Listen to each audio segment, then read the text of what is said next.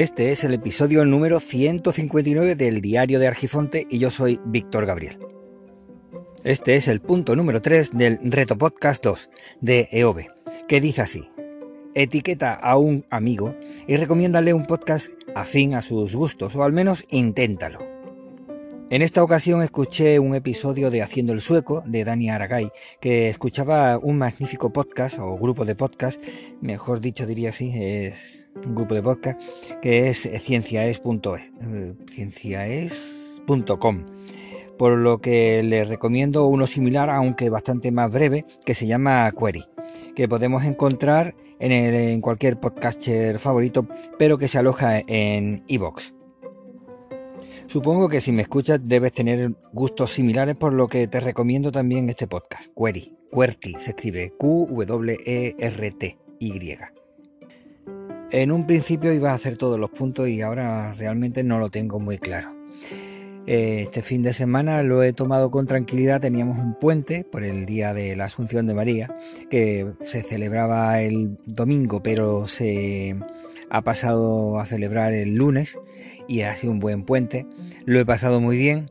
He terminado cansadísimo y aunque en un principio iba a seguir haciendo estos, estos, puntos, no tengo todavía muy claro si voy a seguir porque la verdad, eh, con lo que ha pasado en Afganistán me he quedado bastante... La palabra podría ser otra, pero vamos a dejarlo que me he quedado planchado.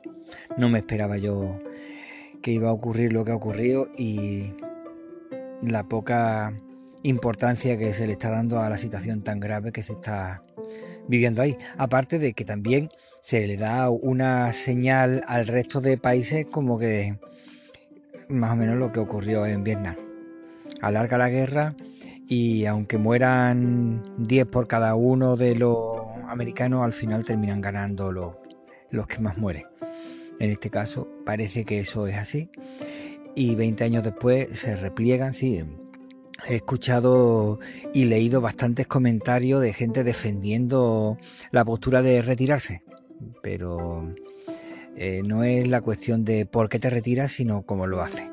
Si decides retirarte, primero yo creo que fue una mentira la de entrar, la que se utilizó para entrar y ahora una excusa para salir. Ya que lo vas a hacer, por lo menos hazlo bien y protege a las personas que te han estado ayudando durante 20 años y a su familia porque ahora van a sufrir represalia por mucho que se hayan llegado a acuerdos. Como si no supiéramos a lo largo de la historia lo que ha ocurrido. Una amnistía para que todo el mundo se quede ahí y una vez que estén ahí, pues ya te voy a decir yo cómo van a terminar. O han terminado ya porque esta gente no se andan con chiquitas y en cuanto pueden lo solucionan como ellos saben hacer. Bueno, muchas gracias por escuchar y dedicar tu tiempo, tu escaso tiempo, que es como un enorme regalo para mí. Y nos escuchamos en el próximo, si es que hay próximos de este tipo que me gustaría, pero la verdad, de momento no tengo muchas ganas. Venga, un saludo y hasta pronto.